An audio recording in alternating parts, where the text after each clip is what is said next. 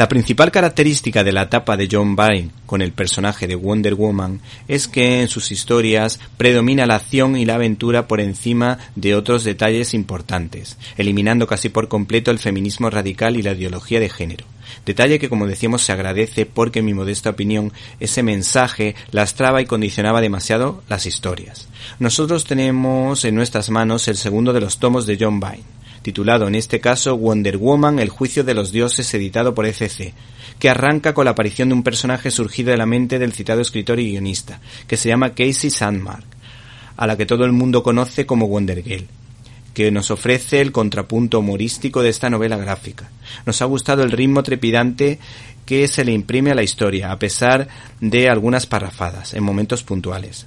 La verdad que son parrafadas necesarias para enriquecer a la historia. Las introducciones de cada uno de los episodios te ayudan a entender por dónde van a ir los tiros.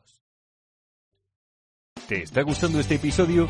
Hazte fan desde el botón Apoyar del podcast de Nivos. Elige tu aportación y podrás escuchar este y el resto de sus episodios extra. Además, ayudarás a su productor a seguir creando contenido con la misma pasión y dedicación.